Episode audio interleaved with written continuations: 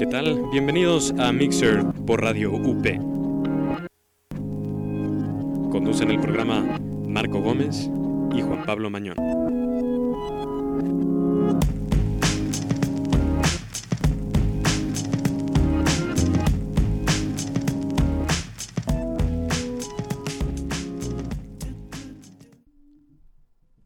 Bienvenidos a esto que se llama Mixer. Hoy es martes 27 de septiembre. Son las 5.33 de la tarde. Y el día de hoy les tenemos preparado un programa bastante interesantón. Porque el mundo así nos lo permite. Hay veces que todo es aburrido y gris, pero no esta semana. Vamos a hablar sobre pues Google porque hoy es su cumpleaños y hay que hablar sobre el festejado. Vamos a hablar un poquito más de redes sociales. En política tendremos cosas sobre las elecciones presidenciales, otras cosas que están sucediendo como el debate que se está llevando a cabo en la Suprema Corte de Justicia de la Nación. Pero eso será en unos minutos. Vamos a empezar mi- mientras con la primera canción del día.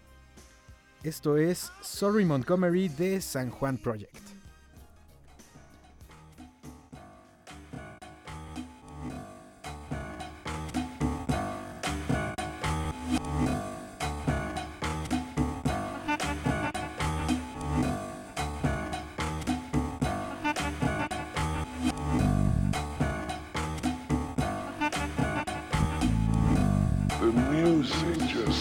Oh,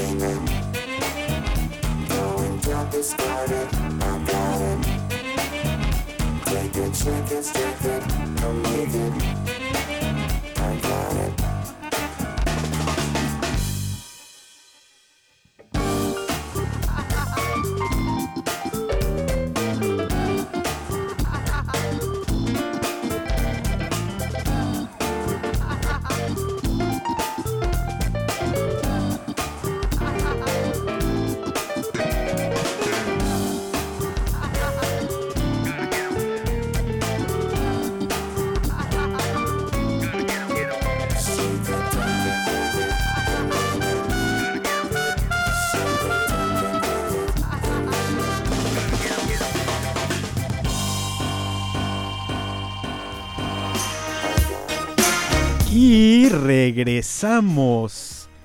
Yo soy Marco Gómez y aquí está conmigo. Juan Pablo Mañón, encantado de estar con ustedes en esta adorable tarde de martes 27 de septiembre, día que pago mi tarjeta de Banamex. Muchas gracias. Como recordarán, hoy vamos a abrir con nuestros números de cuenta. Ah, exacto. Eh, Nuestra cuenta de depósito para que sepan en dónde, en dónde es la beneficencia. ¿Cómo Pues- estás, Juan Pablo? Muy bien, Marco Antonio Gómez, tú. Perfectísimamente. Qué bueno, los dos estamos trajeados para los que no sepan, Así es. porque hoy es el día que vamos a saludarnos con las cuentas de, de crédito y entonces hay que tener presentación para los clientes. Evidentemente. Ah, en fin, muy bien. Bueno, pues ya presentamos la sección. No, vámonos con la primera sección. Esto es Econovits. Econovits. Hablando de economía y tecnología. ¿Listos? Perfecto. Pues es que hoy sucede algo raro en cabina porque por alguna extraña y mágica razón no hay audífonos. Se los Entonces piratearon, estamos se los carrancearon. estamos trabajando con es que miren, A no sé si señas, ustedes es que- es que esas señas realmente Aparte, las señas, eh, el productor tiene el maravilloso tino de hacer unas señas completamente incomprensibles. Entonces, de verdad es, es mágico cómo puedes no entenderle absolutamente nada de lo que está diciendo. Así es. No solo eso, cuando estás hablando y te habla esa voz misteriosa, así te apaga tu, tu monitor y te empieza a hablar así y te dice, eh, entonces, ¿qué demonios estaba diciendo? ¿Cómo me llamaba? ¿En dónde vivo? De verdad es... Hay que cambiar el productor. Hay que conseguirnos uno sordo y mudo. Igual lo haría ser, mejor por ser. azar. Bueno, en fin. Lo que tenemos para la sección del día de hoy es... Es, pues hoy es cumpleaños de Google. Feliz cumpleaños de Google. Feliz cumpleaños Google. Ya es todo un adolescente. Qué rápido pasa el tiempo. Oh, sí. 13 años. 13 años, efectivamente. Oye, pero aparte se fueron como en un suspiro. Sí. O sea, bueno, quienes puedan recordar todo el proceso evolutivo que ha tenido Google. Para nosotros, pues, o sea, hace 13 años, en el 98, bueno, aunque formalmente no entra en línea en el 98, pero nosotros no concebimos el Internet sin Google. Y además, yo, bueno, yo me acuerdo en prepa. No, antes de prepa, en secundaria, que todavía usábamos una cosa que se llamaba Altavista. ¿Tú te acuerdas de esa cosa? Sí. Era el buscador como predeterminado. Y Google empezaba súper incipiente. Y fíjate, tantos años después, empezaron además como en unas condiciones. Bueno, pues como todos los, los grandes eh, corporativos de, hoy, de, de tecnología de hoy en día, empezaron en condiciones súper precarias. Sí, eh, pues estos dos sujetos, Larry Page y Sergey Brin, pues su tesis doctoral era justamente sobre un buscador que rankeara las páginas y tomaba como, em, como referencia para rankear el, el número de, de otras páginas que linkeaban a ese contenido. Como en una tesis doctoral, por ejemplo. ¿No? O sea, que citas a otros autores. Exacto. Y entonces ah, sabes así que ese sitio tiene mucho más importancia que otros, porque pues más personas lo citan. Efectivamente, así es. Qué impresionante, además que en tan poquito tiempo se hayan convertido en todo un referente del Internet. Eh, ya, o sea, de un buscador se han brincado a tener el servicio de mails, a tener hasta su propia marca de teléfonos celulares y que poco a poco están creciendo y creciendo y creciendo. Y bueno, tienen todavía muchos haces bajo la manga. Eh, hablando de Google Plus, tal cual. eh, es impresionante cómo, cómo eso tiene para dar mucho. Ahorita la verdad es que Google Plus es una burla. Por lo menos entre el usuario final, Es que Google no, Google Plus no está para servirte a ti como red social, sino para servirle a Google como una manera más de conocerte. De hecho, hoy escribí algo sobre eso en la coctelera.mx. quiere Claro, y ya lo habíamos pues. dicho, Google va a dominar el mundo. Una anécdota muy interesante que me gusta. Leí un libro que se llama In the Plex de Steven Levi. Muy recomendable. Es sobre la historia de Google, varias eh, anécdotas. Y una de ellas dice que cuando apenas lanzaron el buscador, si tú ponías en, eh, eh, a buscar el término running shoes, el primer resultado que te aparecía era el de un gnomo que estaba a la venta porque tenía unos tenis. O sea, era un gnomo que tenía unos tenis. Entonces, de alguna manera se colaba en el primer, en el primer eh, lugar cuando buscabas tenis para correr en inglés. Entonces estuvieron refinando el, algoritmo de búsqueda y nomás no podían quitar al gnomo de la primera, de la primera re- respuesta. Hasta que un día estaban en junta y notaban que uno de sus ingenieros no llegaba. Pues el ingeniero llegó tarde con un gnomo bajo el brazo. Compró el gnomo y como el gnomo ya no estaba a la venta, Se dejó de estar en el primer en el primer lugar de resultados ¡Qué buen plan! Eh, si no puedes con el enemigo, únetele. Es Claro, como- claro. no manches, esa anécdota no me la sabía. Sí. Qué chistoso. Es un libro que está lleno de anécdotas porque eh, le dieron permiso al, al escritor que, que precisamente escribió el libro. Le dieron permiso de meterse al Googleplex y platicar con los empleados, entrar a juntas. Digo, obviamente todo muy estricto. Pero recoge un buen de anécdotas. Por ejemplo, hay un capítulo entero dedicado a la entrada, a la entrada de Google a China. Que está muy interesante. Y todos los dilemas que tuvieron tanto Éticos, políticamente como que no fueran contra su misión de Don't Be Evil. Que está muy entrecomillado eso últimamente.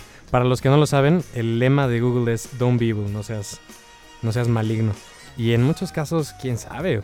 mucho, mucho de eso se habló cuando compraron la parte de, de Motorola Mobility. Ajá. eh, porque pues si la filosofía de Google es todo abierto y todo tal, tal, tal, lo que se alegaba en ese momento era, entonces ¿por qué rayos compras tu propia compañía de celulares? ¿Que nos vas a dejar a los demás productores fuera? Y así ha habido muchas eh, eh, anécdotas de cooperación con, con China y Bueno, en el censura. tema de, de Motorola, sí su, su filosofía es de una empresa abierta. Hacer, tomar, tener la información del mundo, organizarla y hacerla accesible y útil. Pero, eh, de hecho, justamente cuando empieza el capítulo de la expansión a Android en este libro, dicen que te parecería ilógico que un- una empresa de buscadores y de otro tipo de servicios se meta a, a competir en un mercado como el de la telefonía móvil. Que es justamente la razón por la que en otra anécdota Steve Jobs dice, ¿por qué se metieron al mercado de telefonía si nosotros no entramos al mercado de buscadores? Exactamente. Y para Google, cualquier acción que al final consiga el ser, el poder dar más información, se va a justificar. Por, entonces, por ejemplo, eh, para el caso de los teléfonos celulares, puedes crear tu dispositivo móvil y a partir de él puedes darle experiencia al usuario para que al entrar a internet consiga información. Entonces, realmente eso de tomar la información del mundo y clasificarla y hacerla útil y accesible es muy relativo. ¿Por qué tienen una red social? Porque quieren conocer tu información. Uno de, la- de los grandes... eh, de lo que los fundadores querían llegar era que Google te diera las respuestas antes de que Antes tú de que supieras la pregunta. Entonces, a través de Google Plus, por supuesto que, Poco a poco te van conociendo. poco a un poco poco, te- un poco lo que ya ha hecho Amazon desde toda la vida, ¿no? Que te acuerdas que fue un caso muy sonado cuando eh, Amazon, Amazon, la- de nuevo para los que no viven en este planeta Tierra, que se dedicaba en un primer momento a venta de libros en línea y se expandió hasta terrenos inimaginables, hasta ahora tener su propio lector de, de libros en línea. Una de las cosas que hacía antes era a través de cookies, que son como archivos temporales que guardan la información de, internet, eh, iban viendo tu, tu comportamiento de, compra. Y, basándose en eso te mostraban sugerencias de, otras cosas. Entonces, por ejemplo, si veían que yo me compraba la trilogía de Star Wars, la réplica del sable, unos muñequitos, tal, tal, la sugerencia era, ¿por qué no te compras el paquete de cómics completo de no sé qué demonios, no? Y una de las cosas que fue muy sonada es que le ponían precios distintos a, las, a ciertos artículos para distintas personas. Entonces, ese mismo artículo, los, los cómics, a mí me lo enseñaban que costaba 150 y a un tipo normal 90. Porque sabían quién era yo y que era súper fan. Entonces la gente terminaba comprando artículos a precios distintos. O sea, un monopolio discriminador perfecto. Perfecto, claro. Y fue un caso sonadísimo porque cuando se dieron cuenta de eso, el cuate, un cuate un día borró sus archivos temporales y se dio cuenta que todo había cambiado de precio. Entonces puso el grito en el cielo y fue un caso como súper sonado. Pero es un poco a lo que siempre ha tratado de tender el, el Internet, a como monopolizar toda la información. ¿Qué es lo que está haciendo Google Plus? Como Sí. tú muy bien señalas. Así es. Pues muy bien. Eso sea, es- Y recuerda, la información es poder. Y Google se está convirtiendo en un monstruo que está. que tiene toda la información del mundo ah, en su poder. O sea, busca tu nombre y qué cosas van a salir. Desde tus, tu perfil en Facebook hasta en dónde trabajas. sí, sí está muy grueso. Sí, qué grueso. La era de la información. La era de la información. La revolución tecnológica. Sí. Muy gruesa. Pues bueno, felicidades a Google Sí, y por si, sus 13 años. Si quieren saber más de lo que opino, pueden entrar a lacoctelera.mx y buscar lo que escribí el día de hoy a propósito de, Del cumpleaños, de, Google. de Google. Pues muy bien. Nos vamos con la siguiente canción, Marco Antonio Gómez. Vámonos con la siguiente demasiado. canción. Sí. Lo que sigue se llama Carousel de Sohen.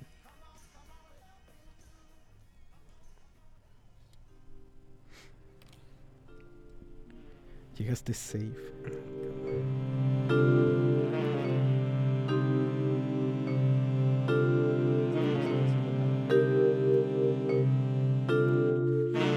Un camino a elegir. Si el objetivo es alcanzar más pasos libres que te lleven a saber lo que anhelas.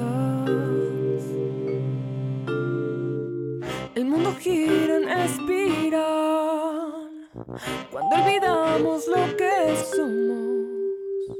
Descontrolados caminamos en la oscuridad. Oh, oh, oh, quiero morir sin saber lo que es sentir amor. Si he de buscar, encontraré en mí lo que falta. Oh. Es esa voz que me guía,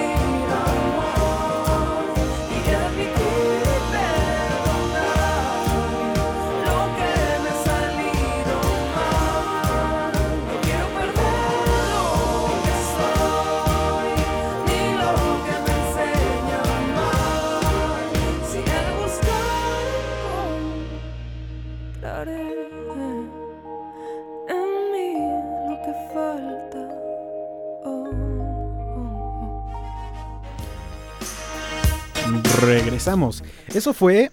Eso no fue Carousel de Sohen. eso fue Lo que soy de Solar, porque el señor productor nos cambió la jugada. Saludos a Diego Rico que nos está escuchando. Ay, delicioso, ¿cómo estás? Deli- no. Con- por favor, compórtate, Juan Pablo. Pues. ¿De qué vamos a hablar ahora? ¿A qué le damos? Ah, comentamos lo de los empleos en Ah, sí. Silicon Valley. Seguimos en Econobits. Hoy vamos a tener doble. Pues en, eh, está ocurriendo una cosa muy chistosa en Silicon Valley. En Estados Unidos, la tasa de desempleo actualmente se encuentra en 9.1%, si la memoria no me falla. Es un buen. Es un buen. ¿Cómo cuánto es? Son como nueve... eh, no, no, no tengo. No me voy a aventurar a dar la cifra. Es 9.1% de la población económicamente activa. Es un buen. Que está buscando trabajo actualmente. Está buscando trabajo actualmente y no encuentra. Y no encuentra. Eso En México en- está como en 5.7%. Lo que pasa es que aquí la definición es distinta. No, la definición es igual, ¿Es igual? en todos lados.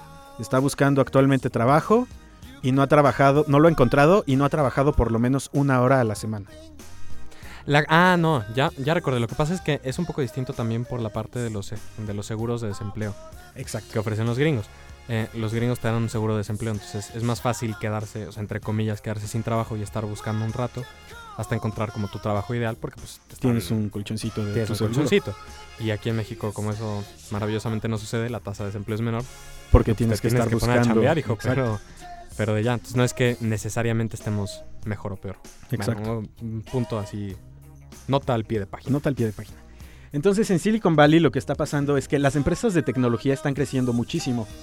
Hay empresas que dicen que están contratando a dos personas cada dos semanas. O por ejemplo Google que me parece que pensaba crecer una cantidad brutal de, de empleados este año. Pero lo que está pasando allá es que no, ex- no es que no existan plazas de trabajo, sino que las plazas de- que existen están siendo muy difíciles de ocupar porque hay una guerra de de ¿cómo llamarla? Una guerra por llevarte al mejor Mm. entre las grandes empresas. Sí. Entonces la gente que no está tan preparada pues, No es la que los están contratando. Entonces hay gente que está buscando trabajo y los trabajos en Silicon Valley se están creando, pero, no las a las empresas no les parece que, que estén suficientemente calificadas. Que es algo contrario a lo que sucedía hace no mucho, que era personas como overqualified que no encontraron trabajo porque estaban como sobre el perfil, ¿no? Yo me acuerdo muy bien de ese, de ese ejemplo en la película. ¿Te acuerdas de una película? No me acuerdo cómo se llama, pero que era, que era de, de las compañías de tabaco. En Gracias el que sale fumar. Russell Crowe. No, es una, una en la que sale Russell Crowe como insider. Me acuerdo perfecto. Ah, ya. Porque es un picudazo, es jefe de desarrollo de producto de no sé qué, es un químico así súper cañón. Lo despiden y busca trabajo en una prepa, dando clases de química. Y se lo niegan porque está overqualified. Me acuerdo perfecto, porque era, era como muy común hace como 5 años, 10 años, que, no te contrataran porque estabas demasiado calificado. Y ahora todo lo contrario. Así es. En fin, también es porque el, el nivel de expertise que está ah, obteniendo el, campo de la tecnología es, es muy grande. Pero hace no mucho leí un artículo que, que hablaba de cómo los teléfonos, los smartphones actuales, tenían mayor capacidad de procesamiento y, y mayores como cualidades y cualificaciones que un satélite. O que el primer eh, transbordador espacial. Entonces ya están como viendo a ver si mandan mejor un Nexus One a la luna. Sí, fuera de broma, porque pues la Silicon Valley ha avanzado muchísimo más que la NASA.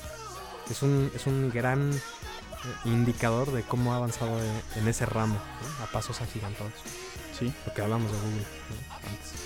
En fin, pues damos por terminada la sección de Econovits. Vamos ¿Te por parece, terminada la sección de Econovich. Y ahora sí, señor productor, vámonos con esto que es Carousel de Soho. Pero así asegúrate, mano, no vengas con...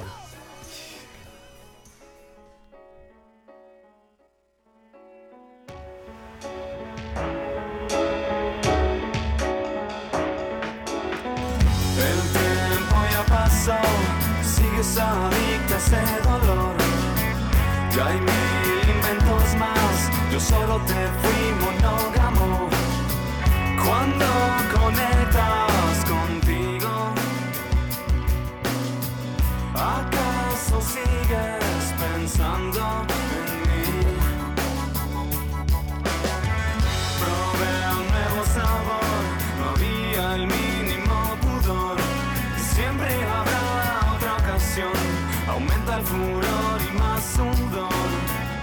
Cuando conectas contigo,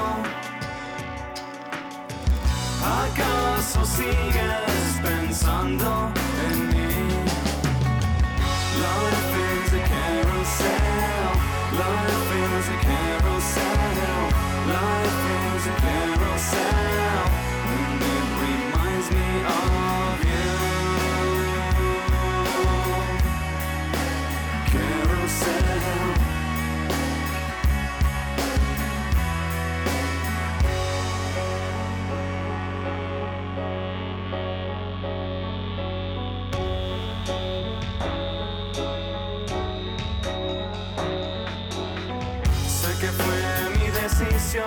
mandar a casa al amor. La herida en tu cuerpo se quedó, la herida en mi cicatrizó. Cuando conectas contigo,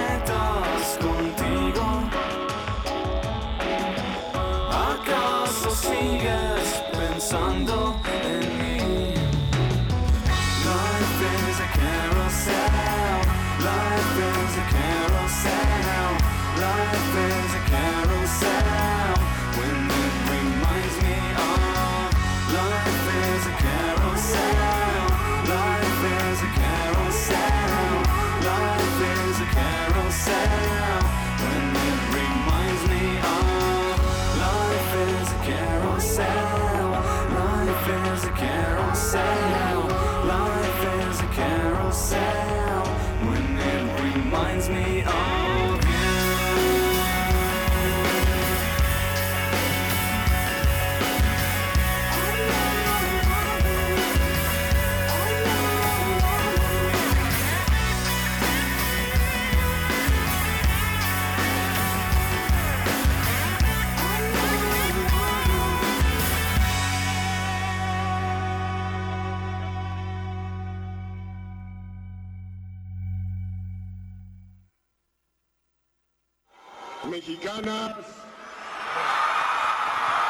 Politizando. y mexicanos.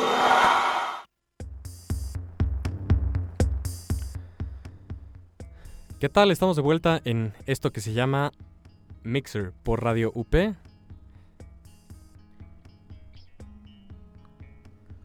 Sigamos, sigamos, sigue hablando. Bueno, continuamos Caray, con esto. Ahora sí.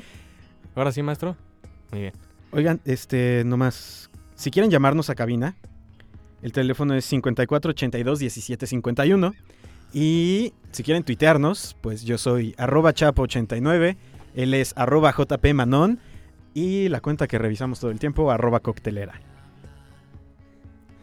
Ya sé que. ¿Sabes qué? Es que mi cerebro está, está. Se le cruzó la información porque estoy escuchando el programa, pero traemos un, un lag. Este. Les voy a contar la historia completa. Lo que pasa es que no tenemos ahorita dispositivos de feedback en cabina. Este, entonces tuvimos que improvisar un, un monitor, nada más que el monitor tiene un leve retraso, como en unos 15 segundos. Entonces me estaba escuchando como maruja. En la semana pasada, en el programa de los prepos, tuvimos un caso de Maruja. ¿Ah, ¿En serio? Sí, estuvo muy divertido. Porque hablaron por teléfono y pues, escuchaban la estación por internet, no el teléfono. Entonces, como que se les cruzaban los cables muy extraños. Estuvo chistoso, me reí demasiado, pero Es chistosísimo. Ah, seguro han visto el video de Maruja, el de... Quienes no, por favor, véanlo. Maruja en el Eurogeo, no tienen una idea. Es una señora que oye su propia voz y se enoja consigo misma y se mienta la... No, es buenísimo.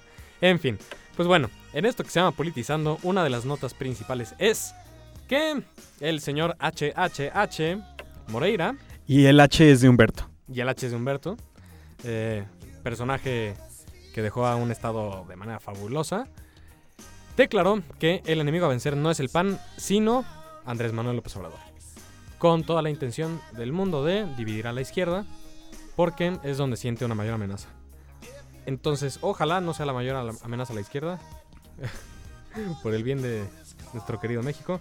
Pero bueno, es una nota al pie de página, ya se están empezando a aventar guerra sucia. Es lo que va a pasar, típico, ¿no? Sí. Todo- todos empiezan, no, nos vamos a portar bien y vamos a ser civilizados y no nos vamos a adelantar los tiempos cuando lleva en pre-campaña en el horario estelar de López Dórica eh, un buen rato. Y ya saben de quién. En fin, la segunda nota es... Pues desafortunadamente en las últimas semanas nos hemos eh, enterado que el narco está empezando a atentar ya no solamente contra policías y el ejército, sino también contra gente que en redes sociales da información sobre eh, lo que está pasando con esta situación.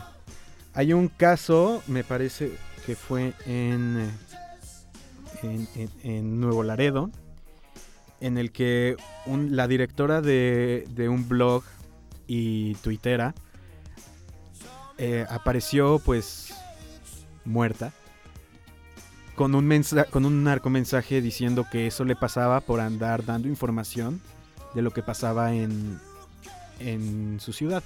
Si te metes a su timeline, puedes ver que hay tweets como, por ejemplo, se está llevando a cabo un operativo en tal lugar. Qué bueno que por fin los cacharon. Cosas así. O sea, buscando dar un mensaje de lo que está pasando en la ciudad. No tanto como para demeritar al narco, que, bueno, o sea, en fin. Ni tampoco para exaltar a la policía, sino como para decirle a la ciudadanía, oigan, tengan cuidado por aquí. Entonces, el narco está empezando a voltear a otros lados. Y precisamente a los que más eh, hincapié se les hace en el narcomensaje es a los del blog del narco y me parece el otro blog es México Rojo. Entonces, pues así está la cosa. Y la nota que, que leí, leí varias de, de México, pero hubo una en el New York Times que nos eh, dicen, pues de- con una visión desde fuera, esto está pasando en México y, por- y es muy grave, pero sobre todo está pasando porque los mexicanos están buscando en redes sociales información sobre la guerra contra el narco que no se da en los medios tradicionales. Sí. Si, si notamos desde el principio del sexenio, las noticias que, que están dando en medios tradicionales van más por la línea de y hoy se encontraron cinco cabezas en Acapulco. O sea, no va va se queda en el amarillismo y no va más allá hacia la parte que le podría interesar a la ciudadanía. Entonces, buscando encontrar información en otros lados, han surgido otro tipo de, de fuentes de información como estos blogs. Y pues es algo que al narco no le está pareciendo. Es una cosa de llamar la atención porque eso quiere decir y refleja eh, realmente el poder que puede tener la información. ¿no? O sea, hay veces que parece que un blog pequeño es muy inocente o que realmente a nadie le importa y que no va a hacer ninguna diferencia. Pero pues aquí es donde se nota que sí, que tiene que la información y la información bien dada y oportuna tiene un poder fuerte. Y ya lo vimos en, en las manifestaciones últimamente en, en Medio Oriente, como, como el hecho de mantener un pequeño blog, como el hecho de, de tener un timeline eh, abierto en todos sentidos de Twitter, puede llegar a ser realmente muy molesto para las, las personas que quieren dominar con poder y no con legitimidad al país. Este, entonces mm, es muy triste, es de llamar la atención. Es también otro indicador más de lo que está sucediendo actualmente en el país. Este, y bueno, pues es, eh, es tal cual, o sea, es un foco rojo. Es un foco rojo muy impresionante. Eh, en fin, ¿qué se puede hacer, Marco Antonio Gómez? Pues a manera de romper un poco la tensión, en la mañana leí un tweet que decía, lo bueno de este sexenio es que ya se va a acabar. Sí, qué triste, ¿no? O sea, pero bueno, al fin, eh, pues estamos viviendo el sexenio. Falta tiempo para ver hacia atrás y pues ver qué fue y lo ver que pasó. exactamente. Además, ver qué tanta información fue real y qué tanto fue guerra sucia hacia, hacia el Hacia el Calderón. gobierno Sí, porque otra de las cosas que yo siempre he pensado que van a suceder es que si desafortunadamente, por lo menos para mí, gana de nuevo el PRI y gana en figura de Enrique Peña Nieto, él, él lo que va a tener que hacer es acabar de alguna forma con el narcotráfico. Eso significa una de dos. O que tiene una estrategia fregoncísima ¿O qué va a pactar? o que va a pactar. Porque lo que tiene que hacer él es llegar y decir, fíjense, en un año bajaron las ejecuciones de tanto a tanto. Y en un año ya no hay tantas narcomantas. Y en un año no sé qué. Entonces, súper puntote para mí, para mi partido. Y ven cómo los otros no podían gobernar. Y eso de nuevo, y repito, solo se lograría, uno, con una estrategia impresionante que dudo que la tenga. O dos, haciendo lo que normalmente ha hecho el PRI durante sus largos largos y largos periodos de gobierno. Así es. Que es a mí lo que me da un pavor terrible. Entonces, si antes, si antes la consigna era si gana Andrés Manuel nos vamos a, a París, pues ahora ya tenemos, ya tenemos dos de tres. en fin. Sí, pues de hecho, eh, yendo, eh, tomando un poco lo que decíamos de Enrique Peña Nieto, eh, no sé si has visto que he estado presumiendo que los homicidios en el Estado de Ah, México Sí, se sí, redujeron sí. a la mitad. Sí, sí. sí. Después. The Economist le saca un, un artículo en el que dice, oye, de cuando empezaste tu sexenio, el- los homicidios se medían de cierta forma. Cuando acabaste su- tu sexenio, la metodología cambió para reflejar una realidad un poco más precisa. Y tú estás comparando datos antes del cambio de metodología y después del cambio de metodología. Cosa que si ustedes no saben, pues evidentemente es impensable hacer porque los datos no son compatibles. Sí, lo que él está haciendo súper mañosamente es decir, des- ¿qué- ¿cuáles fueron las categorías que quitó? Quitó, quitó suicidio Suicidio y y no sé presunción de homicidio. Ajá, o sea que no fue calificado 100% que fue homicidio. Entonces, el, el sexenio pasado entraron, o fue, fue del año pasado acá, o fue en sexenio. A mitad de sexenio. A mitad de sexenio. Este, se medía de cierta forma, había muchísimo, o sea, como la clasificación era más amplia, pues entraban más casos. Ahora lo mide de otra forma, entran menos casos, entonces él está alegando que hay, un, hay una disminución. Porque aparte, uno de los puntos relevantes es, es que eso es lo que está buscando la ciudadanía. La ciudadanía está viendo, se está poniendo todo, todos los ojos en la mira de reducción a la inseguridad.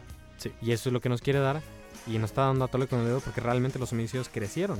En su, Exacto. Y fue algo que, que detonó el fin de semana porque The Economist, alguien internacional y que tiene imparcial, imparcial, tal, que tal, tiene mucha presencia y que le tiren así al puntero de, de las Sí. presidenciales del próximo año. Y hoy les contestó, Y les contestó. les contestó, pues sí, cambiamos de metodología, pero aún así, si tomamos los datos con la nueva metodología de inicio de mi sexenio, también ha disminuido. De ca- por cada mil habitantes, antes eran 14.4 homicidios, ahora son 14. No, O sea, tablas. no. Bueno, aún así tiene el cinismo de decir, se redujo como 7%. O sea, me dejaron de matar media persona por cada mil habitantes. Y más adelante dice, además, antes uno de cada cuatro homicidios se cometían en el Estado de México. Ahora se cometen uno de cada nueve. Que pues, pues, está padre, relativamente sí se Sí cometen impacta menos en el Estado de México, pero es por un aumento en las otras en las entidades, otras entidades. no por una disminución en la tuya. Que no es un mérito para nada del Estado de México. Por supuesto. para nada. Además, una disminución de 0.4 personas por cada mil habitantes, digo, habría que hacer una prueba, pero la significancia estadística ha de ser casi cero. O sea, el Sí, Estado de. México se quedó mal. Ni mejor ni peor. El punto es que Enrique Peña Nieto miente. Y por primera vez, después, una semana después de haberse destapado como candidato, ya empezaron con las jaladas. Así se va a poner la cosa el próximo año. ¿Qué se podía esperar? Muy bien, Vámonos con la siguiente canción. ¿Te parece? me parece muy bien. Esto se llama Conejo en el sombrero de la gusana ciega.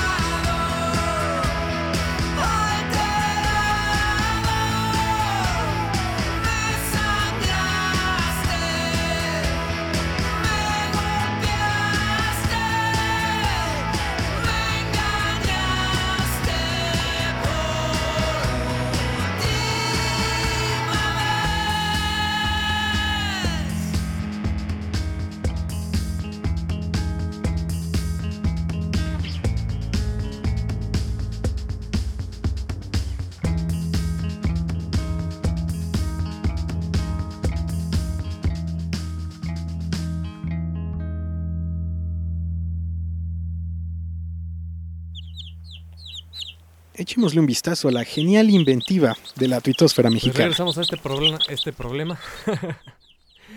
Porque les tenemos un problema ahorita, eh, comentando la recta final de Politizando. No, ya que- es tuitosfera. Ah, ya estoy todo... Ah, bueno. Bueno, es un tema, Sí, es un tema es un conjunto. tema de política, pero que Es un tema conjunto. estuvo sonando en redes sociales y el hashtag es derecho a decidir justamente por lo que está sucediendo en la Suprema Corte de Justicia de la Nación en el que están debatiendo eh, si se puede si las constituciones estatales pueden legislar sobre derechos que otorga la Constitución. Déjenme explico. La Constitución da el derecho a la vida, da el derecho shalala, shalala, A la libertad, al trabajo, bla, bla, bla. Y eh, las constituciones de Baja California y San Luis Potosí querían incluir en su constitución que el derecho a la vida se protege desde la concepción. Entonces están en un merequetengue en la Suprema Corte para ver si es, eh, los congresos locales están facultados a decidir desde qué, desde qué momento aplica ese derecho. O sea, lo que se está haciendo, contrario a lo que pues mi círculo mocho anda diciendo en emails escandalosos de que van a permitir el aborto hasta los nueve meses de la gestación, no es cierto. Lo que está pasando, lo, lo que se está discutiendo es si las legislaciones locales pueden eh, definir en sus, en sus propias constituciones a partir de qué momento un, eh, bueno, un producto de la concepción es considerado persona. Y aquí la cosa es que como, como hay sober- bueno, como los estados son soberanos, sí pueden ampliar, eh, si se puede utilizar esa palabra, lo que se está eh, estipulando en la, Constitución. Ahora, fuera de que, de, de como tú mencionabas, de los círculos mochos, creo que, creo que realmente es una estupidez el fondo del debate, porque a mí desde el principio, que, que aquí en la Ciudad de México se determinó que a las 12 semanas de gestación ya se consideraba un ser humano y por tanto ya no podías ya no podías este abortar eh, y que se metieron unos rollos de que sí sí que sí no que si el que si la actividad cerebral y que si la manga del muerto. La verdad tratando de ser lo más objetivos posible tratando de ser ah, fuera de toda moralidad fuera de todo espiritualismo fuera de, de si somos católicos judíos protestantes lo que quieran se me hace en extremo pretencioso poder decir a las 12 semanas con 0 días, 0 horas, 0 minutos, 0 segundos, ya es un ser humano. Y un segundo antes no lo era. Se me hace estúpidamente pretencioso.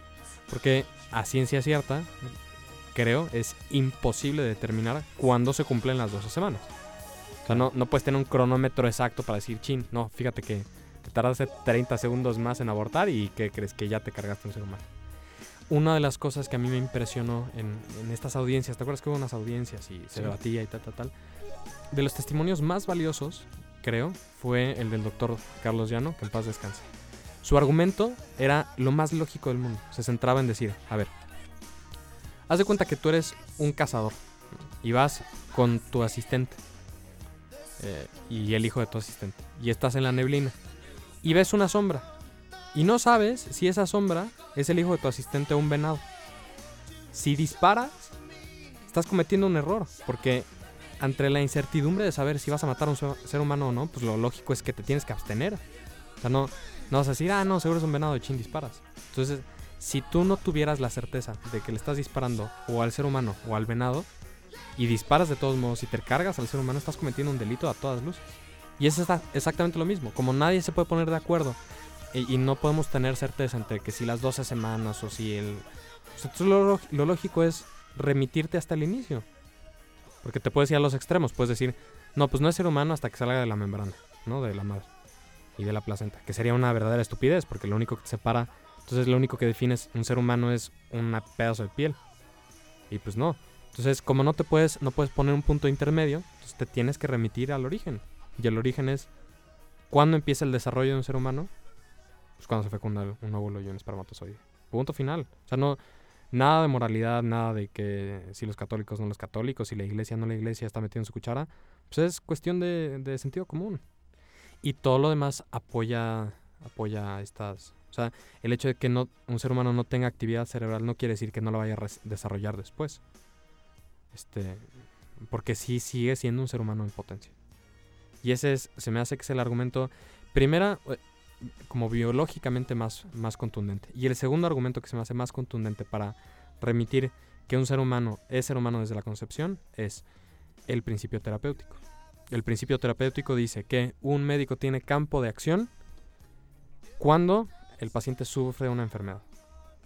Y que tú puedes intervenir o amputar o lo que sea si tienes una enfermedad. Entonces, un embarazo no es una enfermedad.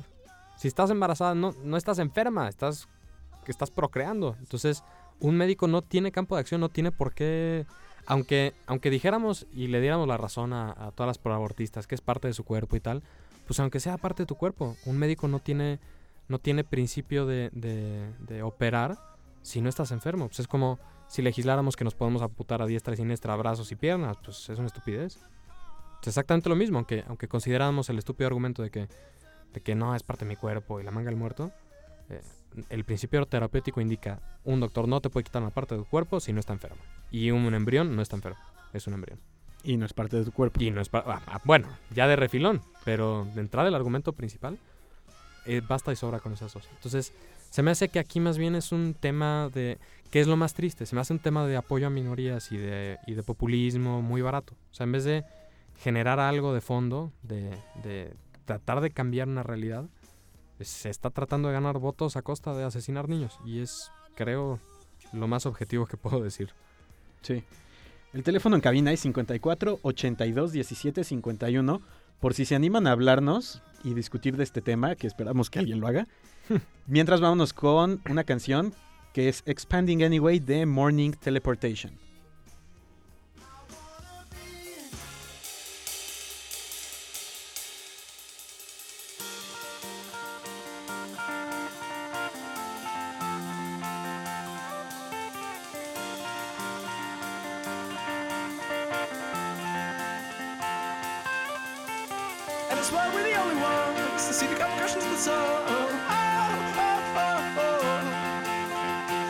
Is like a tunnel land, crushing out upon my little head.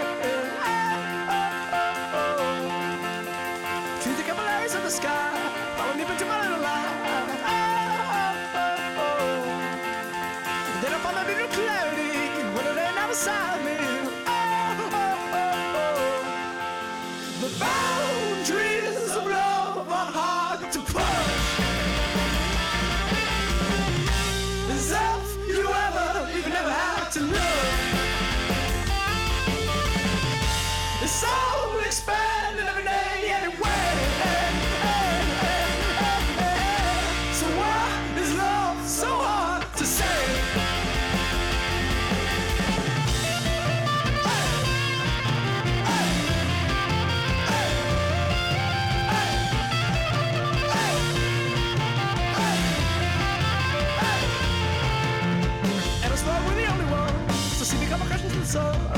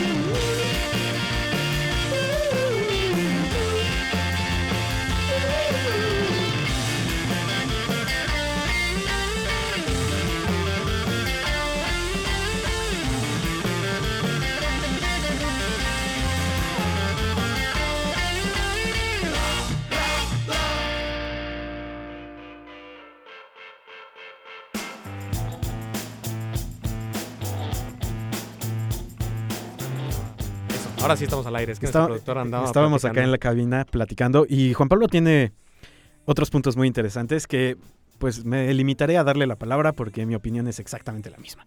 El último punto de vista que partimos Marco Antonio Gómez y yo, que es, ya hablamos de la parte biológica, que es, finalmente, a final de cuentas, te tienes que remitir al origen porque no tienes certeza en cuándo se genera un ser humano. Desde el punto de vista médico no tienes rango de acción porque no estás enfermo, entonces no te puedo quitar, aunque tú alegues que es parte de tu cuerpo, no te la puedo quitar porque no está enferma, es un, es un embrión en desarrollo. Entonces, desde el punto de vista médico tampoco es válido eh, colocar ese límite de las 12 semanas de gestación.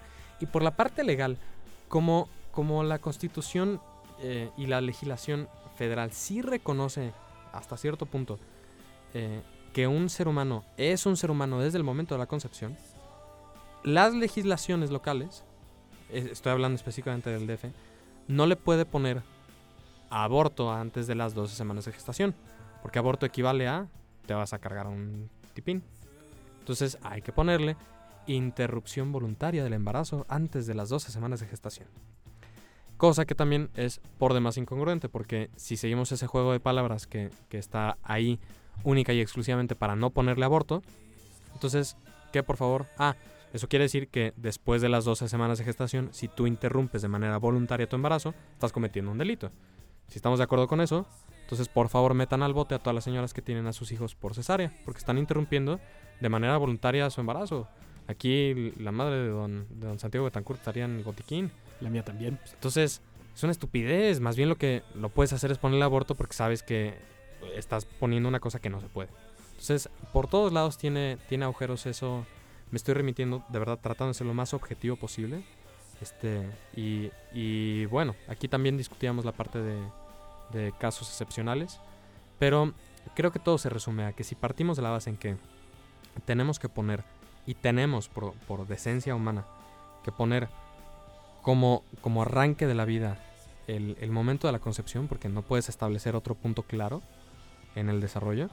Este, entonces tenemos que poner ese. Si partimos de esa base, todas las excepciones se tendrán que atener a, ok, cuate, te habrán, habrá pasado lo que habrá pasado, pero final de cuentas estás matando a un ser humano.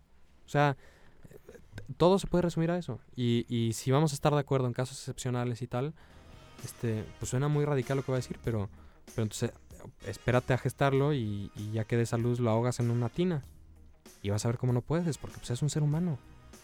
Que no lo estés viendo y que esté adentro de tu panza y tal.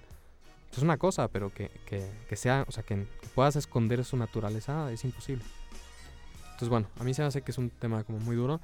Se me hace más duro que lo hayan puesto en la agenda de nuevo por ganar votos de manera populista eh, y, y que a cambio estés dispuesto a sacrificar vidas humanas. A final de cuentas, y me gustaría ampliar un, un poquito la opinión, legislar sobre el aborto no resuelve ningún problema. Quien quiera abortar lo va a hacer legalmente o ilegalmente, en condiciones salubres o en condiciones insalubres. Lo que por lo menos a mí como ciudadano me molesta es que lo hagan con mis impuestos. Entonces, legislen lo que se les antoje, defínanlo como quieran, porque a final de cuentas no están resolviendo un problema. Lo que sí no quiero es que con mi dinero se esté financiando, por lo menos en el DF, clínicas de- del sector salud público en el que se estén practicando este tipo de cosas. Claro, y que, y que va en contra de. Ahora sí ya me, me meto a la parte moral y la parte de creencias. Este, cantidad de doctores que están en contra y que pues, tienen que ser obligados a. Este, eso se me hace como completamente injusto. Y como tú dices, que, que se esté financiando con, con nuestro dinero. O sea, y no están resolviendo el problema de fondo. El problema de fondo es por qué la gente quiere abortar. Eh, por supuesto que es más cómodo para el Estado dar chance a que tú abortes legalmente y no perseguirte penalmente, porque pues el problema de fondo es bastante más difícil de resolver. Estoy hablando de edades tempranas de embarazo, ya superamos, no sé si sabías Marco, pero, pero superamos a, a Estados Unidos en, en la edad más baja promedio de, de, de partos en adolescentes. Eh, las, las niñas mexicanas están teniendo hijos antes que las gringas, o sea que ya es decir bastante.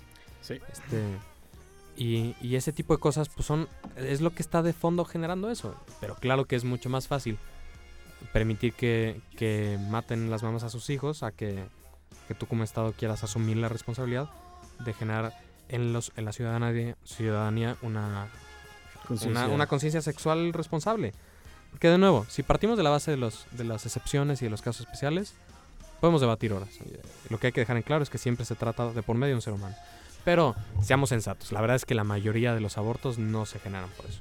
De la, esto- estaba escuchando que de las madres adolescentes, este, creo que, voy a decir igual una estupidez, pero creo que de cada 10, 7 abortaban. Y porque están embarazándose no deseadamente. Entonces, bueno, es como un poco la opinión. Ojalá los, los, las personas que mueven opiniones públicas eh, tengan estas cosas en consideración, no se atengan al, al estúpido relativismo que, que permea nuestra sociedad. Y pues ojalá los, los políticos, en vez de, de estar viendo de qué manera ganan votos de minorías y, y de manera populista, se preocupan realmente por el valor del ser humano en, en la sociedad. Y esto fue todo por hoy. Sin más nos despedimos porque los perpos nos ven con ojos de odio. Eh, sí, ya llegó a vernos con ojos de odio. Pueden descargar el podcast en lacoctelera.mx. Estuvo conmigo, Juan Pablo Mañón. yo soy Marco Gómez, en la producción Santiago Betancourt. Nos vemos. Esta última canción es Fragile Bird de Syrian Color.